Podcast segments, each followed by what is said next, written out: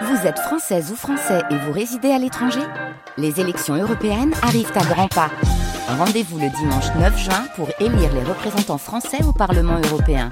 Ou le samedi 8 juin si vous résidez sur le continent américain ou dans les Caraïbes. Bon vote à 9h, ça roule bien partout dans notre région, pas de soucis particuliers. À vous euh, signaler côté euh, météo, pas de soucis euh, non plus, une très belle journée, quasi printanière. Les températures cet après-midi, 19 degrés à Aix-en-Provence, 17 à Toulon, 18 à Marseille. Émilie, 18, euh, annoncé cet après-midi à Marseille, la nature perd tous ses repères. Et eh oui, les pollens, eux, s'en donnent à cœur joie depuis un mois. Alerte rouge pour les cyprès dans le Var et les Bouches du Rhône. Et c'est rouge également depuis hier pour les pollens d'Aule et de Noisetier. Il faut dire que la douceur de ce début d'année fait bourgeonner les arbres avant l'heure. Les amandiers, notamment, vous l'avez vu, sont en fleurs.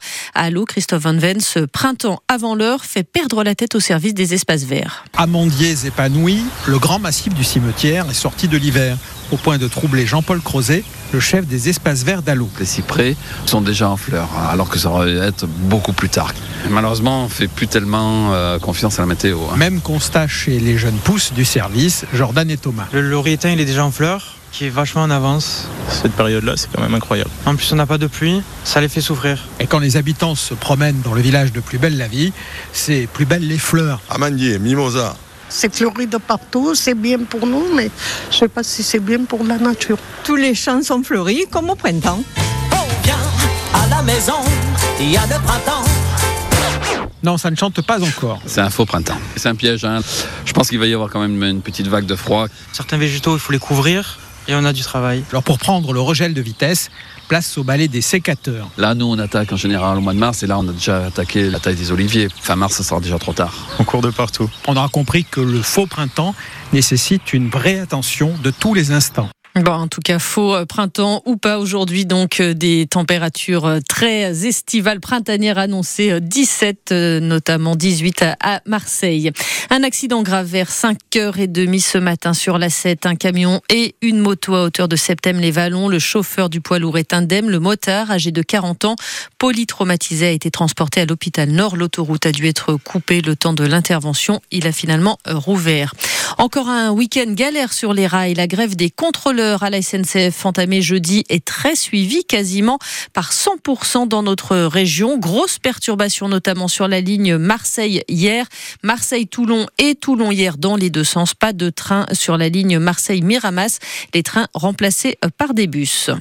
À Marseille, euh, un ado de 16 ans accusé d'assassinat a passé la nuit en prison. Arrêté en début de semaine avec quatre autres personnes, il est soupçonné de la mort de Sokaina, cette étudiante de 24 ans, tuée d'une balle de Kalachnikov perdue il y a cinq mois dans le quartier de Saint-Is. L'adolescent de 16 ans a donc été mis en examen et écroué selon le procureur de la République Nicolas Besson. Il était connu de la justice, notamment pour trafic de stupéfiants. C'est quelqu'un qui est euh, déscolarisé, un mineur qui est actuellement âgé de 16 ans. Au moment des faits, il était âgé de 15 ans, donc c'est euh, une personne particulièrement jeune qui commençait à être connue euh, de la justice. Quand il avait 14 ans, il avait été interpellé sur un point de deal. Il avait fait l'objet d'une mesure d'avertissement et ensuite nous avons un deuxième dossier sur un refus d'obtempérer au volant d'un véhicule très puissant où il roulait euh, très vite. Là aussi, euh, c'est quelque chose qui n'est pas banal.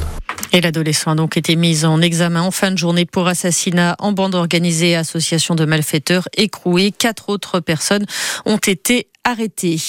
Une peine de deux ans de prison avec sursis et 20 000 euros d'amende requis contre l'ancien directeur de l'Institut des études politiques d'Aix-en-Provence, Christian Duval, accusé d'avoir délivré de faux diplômes dans une affaire qui a failli valoir à l'école l'expulsion du prestigieux réseau Sciences Po. Il avait multiplié des partenariats avec des écoles en France et à l'étranger, diplôme à l'appui. Les cursus étaient facturés 8 000 euros qui revenaient à l'IEP d'Aix-en-Provence. Le rosé de Provence serait-il en perte de vitesse? Posée alors que deux gros salons professionnels ont eu lieu cette semaine à, à Paris dans un contexte de baisse de consommation du vin en France. Quelques inquiétudes en effet sur le rosé de Provence, sa place de premier producteur de la planète, pourrait bien aussi être son talon d'Achille Marion Bernard. Car si les rosés de Provence, comme ceux des autres terroirs français, ont tiré leur épingle du jeu ces dernières années, ils se retrouvent aussi coincés cette fois entre les conséquences d'une inflation galopante et d'une production qui a bondi. 35% de plus, avec un risque évident par rapport à la consommation des ménages qui ont, eux, considérablement réduit la voilure. Près de 70% de vin consommé en moins depuis 60 ans. Et même si le rosé a résisté, il fléchit depuis 6 mois. Une chute de 4% de sa consommation au premier semestre 2023 contre 15% pour le rouge dans la même période. Pour le rosé de Provence, fini de se frotter les mains. Pour la France, premier pays consommateur et exportateur au monde, les vignobles de Provence seront partiellement aidés par le fonds d'urgence récemment annoncé par le gouvernement. 150 millions d'euros pour les régions qui souffrent justement de surproduction, comme la région PACA ou l'Occitanie. Marion Bernard pour France Bleu Provence. Au lendemain de la mort de l'opposant numéro un au Kremlin, Navalny, dans une prison de l'Arctique, la France s'engage à fournir cette année jusqu'à 3 milliards d'euros d'aide supplémentaire militaire pour l'Ukraine, accord signé à l'occasion de la venue du président Volodymyr Zelensky à l'Elysée. Le sport avec le rugby. Ex fait tomber le leader Van et reprend la deuxième place de Pro D2. Oui, victoire dans la douleur. Hier soir, 16 à 13 dans un stade Maurice David plein à craquer. Victoire à 4 points qui donne de l'air donc dans cette course folle aux deux premières places pour accéder donc au top 14. Et les joueurs de l'OM doivent se reprendre. Oui, trois jours seulement après la déception du match nul de partout à Hambourg en Europa League. Retour au championnat.